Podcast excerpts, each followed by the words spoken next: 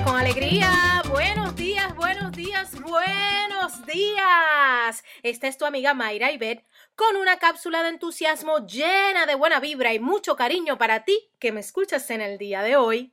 En este jueves de celebración estamos viendo ya resultados, eso es. Hay progreso en esa rutina de ejercicios, ya has cambiado alguno de tus hábitos, tienes buenas noticias, ya empiezas a recibir los frutos de ese esfuerzo que llevas poniéndole el alma, el cuerpo y el corazón. Es momento de evaluar cómo han sido estos dos primeros meses desde que tú decidiste ponerte en marcha en esas intenciones y tus proyectos para este año.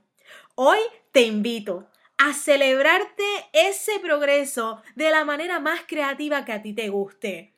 Porque no importa si esto está solo comenzando o si ya tú estás viendo grandes frutos de tu esfuerzo, hoy es un buen día para felicitarte y gozarte.